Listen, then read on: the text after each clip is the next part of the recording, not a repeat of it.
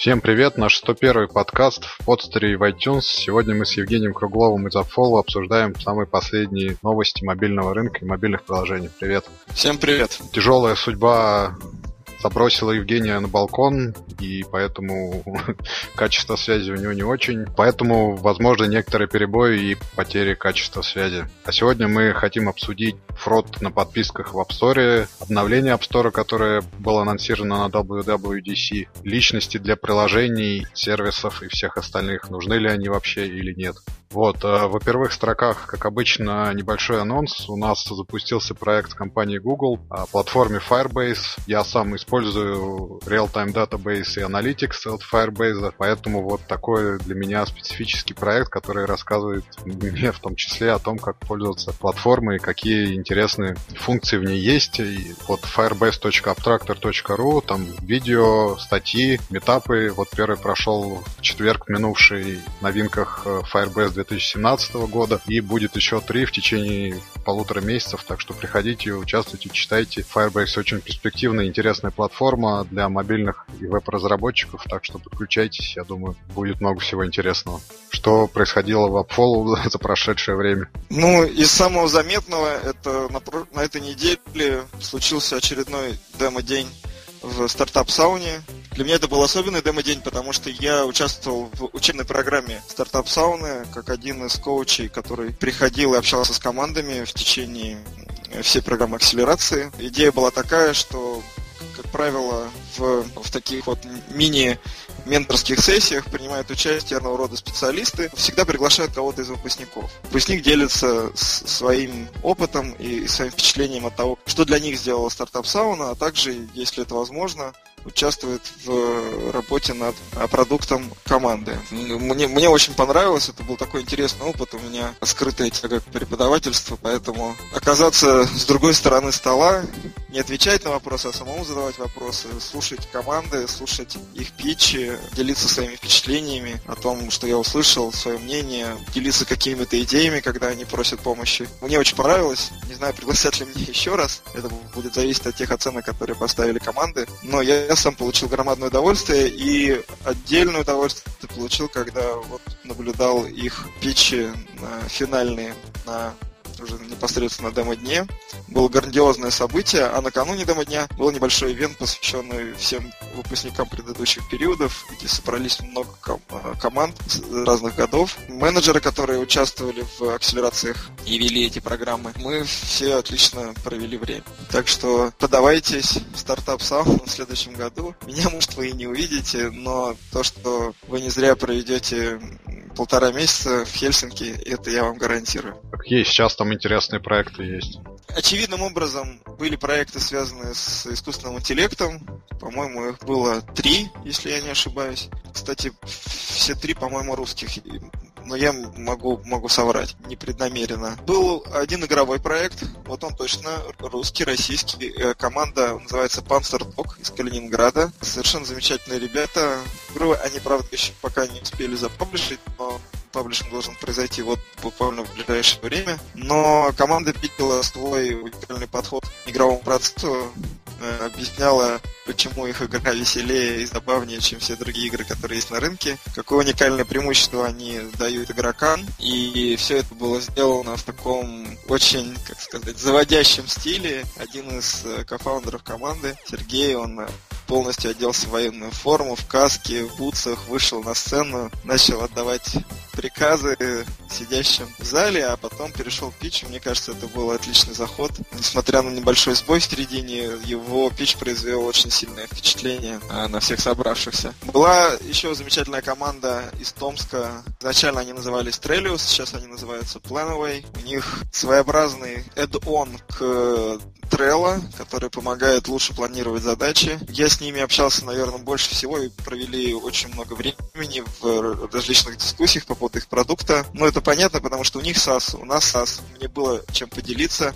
что рассказать о том, как мы делали, какие решения мы принимали, почему мы эти решения принимали. Вот ребята делились своими проблемами. В целом, у меня, наверное, самая лучшая химия с ним была. И я бы еще отметил проект из Кении, да, да, в стартап Тауне был один проект из Кении. Он забавен тем, с одной стороны, что это смс-сервисы, это такая дичайшая ностальгия, э, ревущие двухтысячные. Тебе типичный пример того, как неравномерно распределяются технологии, о чем мы говорили. В Кении до сих пор смс-сервисы, а приложений нету. Нет, приложение есть, но проникновение пока еще очень маленькое. Но дело в том, что э, сервис рассчитан на школьников, на тех, кто только идет учиться, ученики первых-пятых классов. Ну, начальная школа, я, честно говоря, не знаю там, что у них по нумерации. В Кении никогда таким детям не дадут в руки смартфон, у них у всех старые фичерфоны, поэтому очевидно, что сервис построен на базе SMS. В планах есть и приложение, и веб-сервис, э, все как положено, но запускаются они с простым минимальным MVP,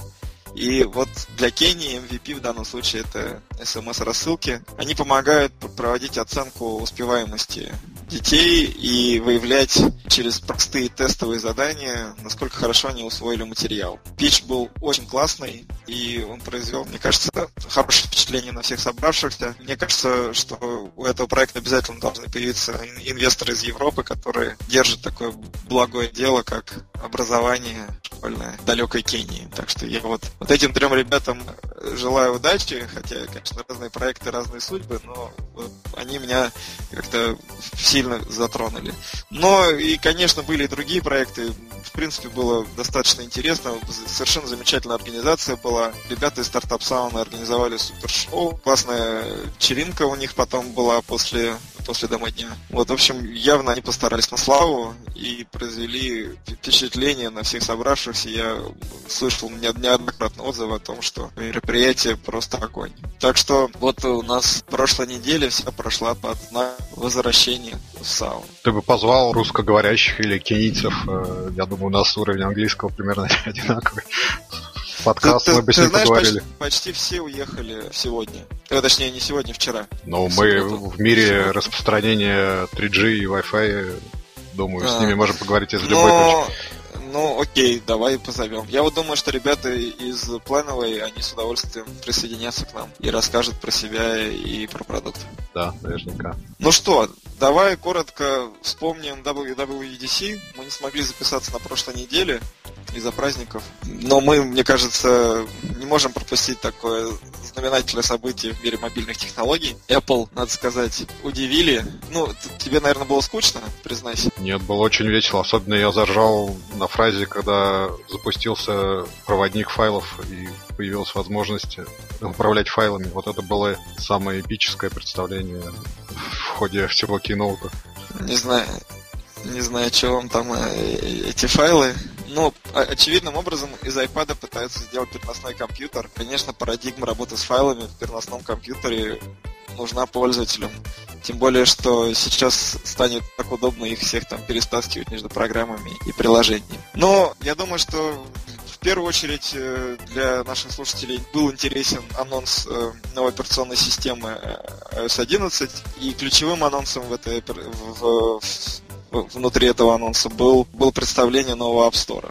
Надо сказать, что, наверное, никто не ожидал такого смелого шага от Apple, хотя, конечно, в каком-то смысле он давно напрашивался, потому что никаких значимых изменений в App Store не происходило довольно долго. Но вот руки Фила Шиллера добрались до него, и он его переделал вообще э, с начала и до конца. Я, честно говоря, первый момент был очень рад, потому что все эти изменения означают новые возможности для всех разработчиков, которые представлены в App Store. Там появляется много всяких интересных фишечек и, и, и опций, которые позволят достучаться до пользователей, позволят увеличить свою аудиторию, с одной стороны, с другой стороны, надо было хвататься тоже за голову, потому что для Apollo это означает кардинальную перестройку всех алгоритмов работы наших систем, так как э, структура стора поменяется кардинальнейшим образом. Самое главное, в отличие от того, как он обновляется сейчас, примерно раз в неделю, ну, не считая естественных движений в, топах, в топ-чартах и, и, в, и в поисковой выдаче, то теперь Apple нам пообещал, что App Store будет обновляться каждый день. В разделе Today, сегодня, каждый день будут появляться новые подборки программ и приложений. Мне вот, кстати, интересно, они будут кастомизированы под пользователя персонально, либо все-таки это будет кастомизация под регион, либо это будет еще какая-то кастомизация нечто среднее между этими подходами. Но нам еще только предстоит это узнать. Анатолий Шерифулин, как известно, надо произнести его имя в подкасте в любом.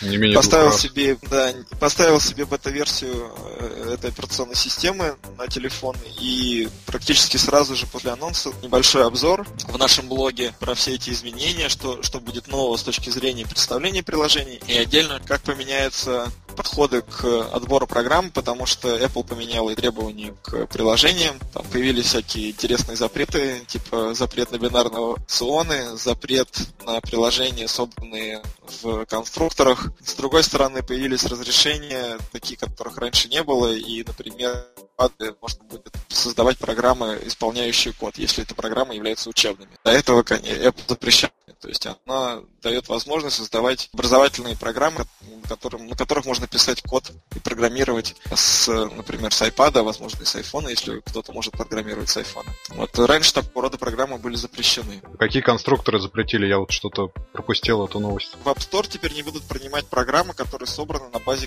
внешних конструкторов. Ну, то есть, которые написаны не нативно, а являются с э, составными частями, построенными на, на базе какого-то универсального конструктора. Ну вот если помнишь, миллион лет назад был такой MyApps от э, Семенчука, прости господи, который позволял из шаблонов собрать себе приложение, которое можно было, ну, каждый под себя мог собрать себе индивидуальное приложение, используя просто шаблон, заготовленный в, в рамках веб-конструктора. А дальше они просто перекомпилировались в, под э, нужную платформу. Ты получал программу, которая тебе была нужна на коленке сделанная.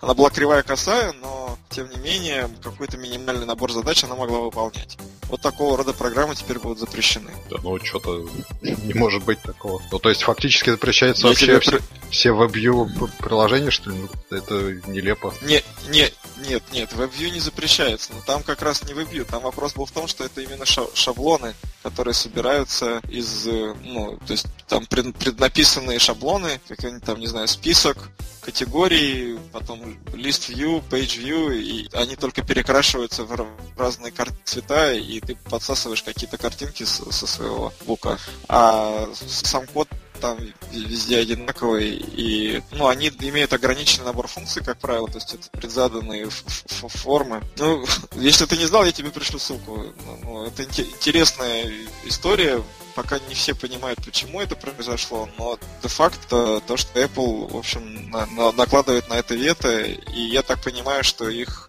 цель добиться того, чтобы ну, программы либо собираться могут на движке на каком-то известном, типа там, не знаю, Unity, Xamarin и так далее, либо они должны быть нативны. А, ну, ну да, из такого еще из важного то, что Apple полностью отменяет 32-битные программы. Если вы не обновили свою программу, не пересобрали ее на 64 бит в последнем Xcode, то пользователи не смогут их запустить на своих э, новых телефонах с iOS 11. Но на самом деле там изменений это очень много, я думаю, что нет смысла их все перечислять.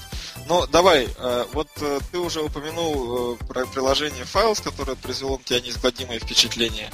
А что-то еще тебе понравилось? Так, по-хорошему позитивно? Позитивно из э, App Store мне понравилось, что наконец-то откроется нормальный раздел с контактами редакции, с фичерингом. Вот это единственное такое вменяемое, хорошее нововведение, которое мне показалось. Все остальное это, конечно, косметические изменения, которые вряд ли помогут Индии разработчикам маленьким. Может быть, там чуть-чуть немножко... Ну как так? Смотри, разработчики даже, у них есть теперь официальная форма, и можно отправлять, ну, можно запрашивать фичеринг для своего Вот я про это и говорю, вот это мне понравилось. Все остальное там, что название до 30 символов, там какие-то описания дикие, изменения страницы, но все это косметические, согласись, изменения. То, что говоришь, раз в день начинает обновляться App Store, ну окей, в российском App Store будет 30 приложений в день, это 9 тысяч наверное, на скидку приложений в год. Из двух с половиной миллионов приложений. Ну, насколько это поможет всем остальным? Ну, из двух с половиной миллионов приложений, мне кажется, полтора миллиона приложений пользуется. Ну хорошо, Но... 10 тысяч из, из миллиона. Из миллиона, это тоже немного. Но с одной стороны. Но с другой стороны, если такие подборки будут индивидуальны для каждой страны, локальные приложения и приложения локальных разработчиков, нацеленные на локальные рынки, они, у них будет возможность все-таки э, выделиться. И шансов на это у них будет больше, чем сейчас, когда App Store обновляет фичеринг раз в неделю. Ну, безусловно, это так. То есть шансов больше, лучше, безусловно, станет. Как ты говоришь, революционного прорыва, вот я для себя, как для разработчика, я особо не вижу. Надо посмотреть, конечно, как оно все будет работать, но вот что для меня интересно, контакты фичеров, соответственно, и обновление раз в день. Может быть, я туда попаду, может быть, нет, но надо будет смотреть. Ну, так внешне стало интереснее, но, как я говорю, это такие визуальные изменения, которые на стиле работы и на логику, по-моему, не очень влияют. Кстати, ты помнишь прекрасную историю, что как только Apple уменьшила с 50 до 30 символов название, Google тут же увеличил с 30 до 50. Увеличил вот. до 50. Да. Да, мы все порали над этим. Это, мне кажется, они там просто, у них какая-то своя подковерная борьба, они пикируют друг друга и стебут как могут. Ну, конечно, это фика у Apple. Но... Ну, это на самом деле...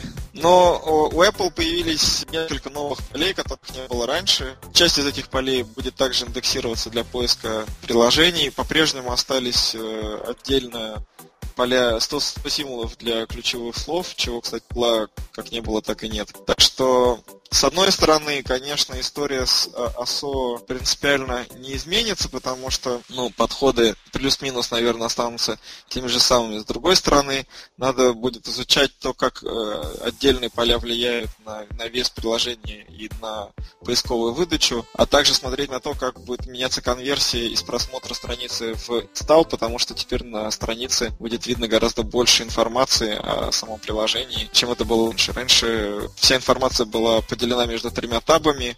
Она была такой достаточно разорванной. И кажется, что разработчикам надо будет уделять больше внимания тому, как представлены их приложения уже вот непосредственно на самом App Page, на, так, ну, на, на лендинге, да, в, в, в App а не только сиошить до бесконечности название приложений и описание. Я вот что за, забыл упомянуть, самое главное, ну, как, конечно, самое главное, но э, среди прочего Apple представила два SDK VR и AR, э, которые позволяют разработчикам теперь создавать собственные продукты и проекты для этой платформы. Как мне кажется, подтверждается моя догадка о том, что вместе с новым iPhone, который мы, по идее, должны увидеть осенью в этом году, Apple представит какой-то свой собственный AR-продукт на макапах телефонов, которые сейчас утекают активно в сеть. Наверняка ты замечал, что камера расположена вертикально, не горизонтально.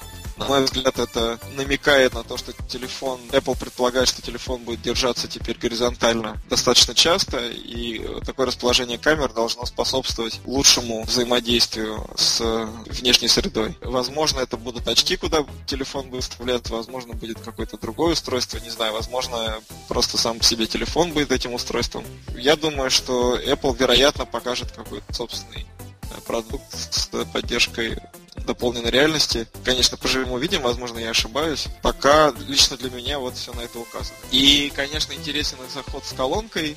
Уже не первый раз Apple представляет консюмерский глубоко консюмерский продукт на конференции для разработчиков. Мне это, конечно, немножко странно, но, видимо, они не хотели делать отдельного анонса этого продукта, тем более, что продукт еще пока не продается, а только заявлен. Тем не менее, ну, интересно, что вот Apple решили пойти в рынок к Alex и Google Home с своим собственным продуктом, но делают они ставку не на голосовые интерфейсы, а на музыку и на, музык... на воспроизведение, на, музыкаль... на воспроизведение музыкального контента. Немного странный наверное, подход. Честно говоря, так как я по-прежнему не понимаю, для чего все, все эти нужны, мне трудно судить, насколько правильно или неправильно поступает этот Apple.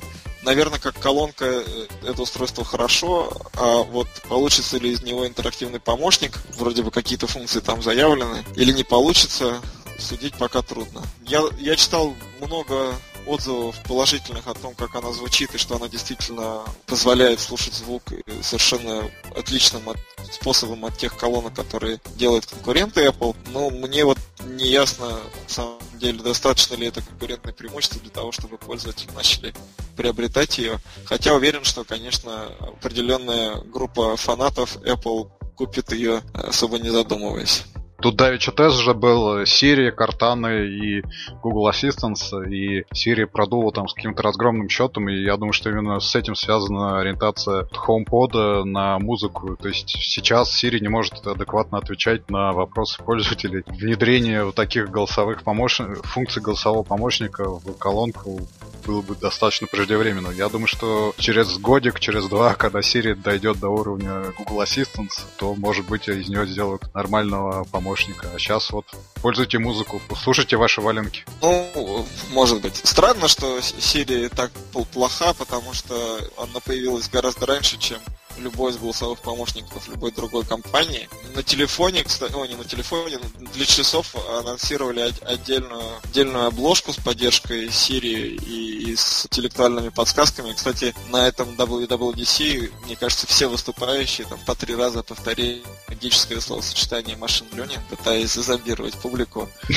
И, и, кстати, от, опять же, открыли соответствующие SDK для разработчиков и API-интерфейсы, которыми они теперь могут пользоваться. Ну, я, опять же, я, я не знаю, для меня все эти помощники одинаково плохи, но я рассуждаю скорее теоретически, а не практически, потому что я, в принципе, не представляю, как их можно использовать. Но если действительно есть проблема с тем, что лю- людям в Siri не так комфортно, как, как Alex или, или Google Home, нет, как Google Assistant, то, вероятно, да, Apple сейчас пытается как-то наверстать эту... Наверстать... Что наверстывают?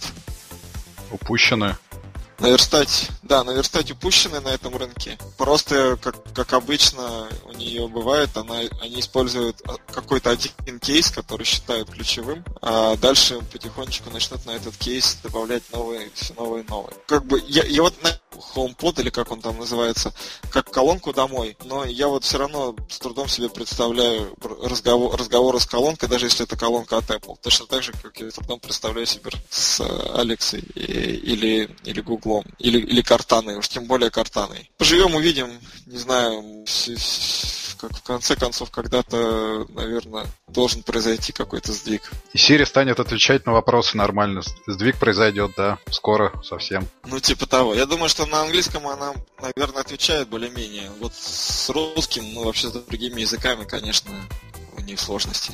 Да нет, ну тест англи... Предполагаю, что Siri на финском мы, мы вообще никогда не увидим. Это к вопросу о цифровом неравенстве и распространении технологий. Вот тебе, пожалуйста. Теперь в каждом подкасте будем вспоминать. Да, да, финны, как всегда, отстают. Да, да я уж чувствую, ты мне Wi-Fi слабый. гнездить до, до конца моих дней.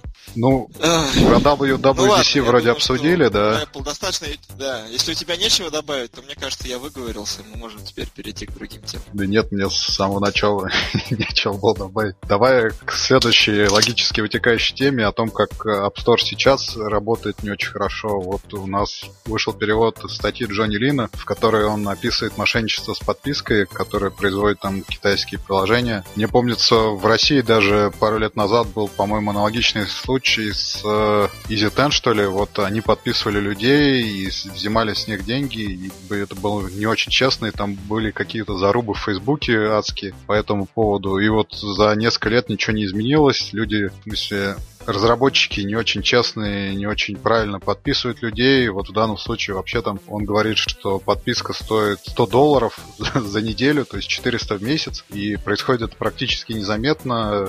Вот почему Apple не может улучшить отображение стоимости и адекватный показ э, того, за что люди платят, и простить отписку от этого, вот мне до сих пор непонятно. Видимо, тут э, отчасти вот Джонни подозревает, что в этом есть выгода для самой Apple, но вот, по крайней мере, ситуация странная, когда такие мошеннические подписки существуют годами, и Apple с ними никак не борется. Вот что ты можешь сказать в защиту своей любимой компании?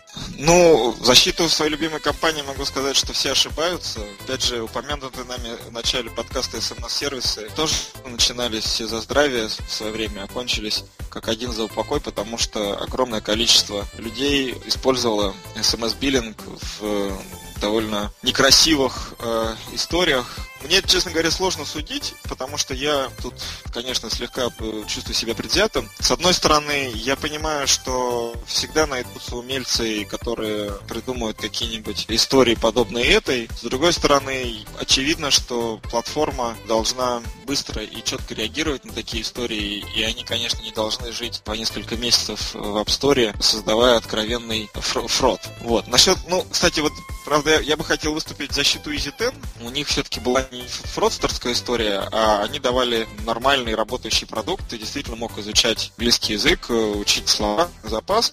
Да, у них, наверное, был завышенный биллинг, и они не были так прозрачны в, в организации подписки, как, возможно, другие сервисы, но в целом они, как мне кажется, не так уж не так сильно обманывали пользователя, как в случае с э, вот этим, э, по-моему, вьетнамцам, кстати, а не китайцам, у которых э, там вообще в самом приложении нету ничего стоящего, какой-то совершенно отвратный, нелепый дизайн, английский интерфейс с грамматическими ошибками. Да-да, вот с ошибками и, больше всего доставил. Да, и, и при, при всем при этом там, э, конечно, история подписывается на 100 долларов в неделю, она просто э, чудовищна, потому что там вот там идет прямой обман, и человек не понимает, что он делает, когда он э, э, под, ну, отпечатком пальца подтверждает свои действия, в этот момент ему включается та самая подписка. Вот что плохо, и с чем я согласен в чем я согласен с автором, это то, что у Apple нет нормального